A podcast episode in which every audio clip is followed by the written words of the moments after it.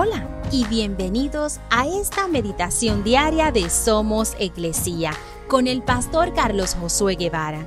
Mi nombre es Magali Méndez y queremos darte las gracias por permitirnos traer esta palabra de bendición a tu vida el día de hoy. Efesios 6, versículo 12 dice, Pues no luchamos contra enemigos de carne y hueso, sino contra gobernadores malignos y autoridades del mundo invisible, contra fuerzas poderosas de este mundo tenebroso y contra espíritus malignos de los lugares celestiales.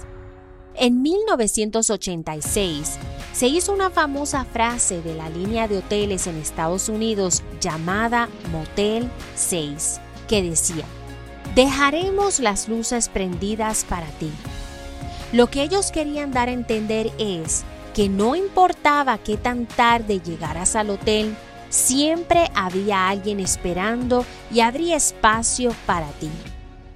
No hay duda de que el llegar a un lugar oscuro no es agradable.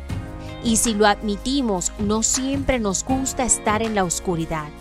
En este momento vivimos en tinieblas y en oscuridad pero Jesús nos ha dado de su luz para que nosotros brillemos y alumbremos a los demás con la luz de Cristo. El enemigo tratará de tener este mundo en oscuridad atacando precisamente esa luz. Pero no debemos temer, pues sabemos que la luz ya venció sobre la oscuridad.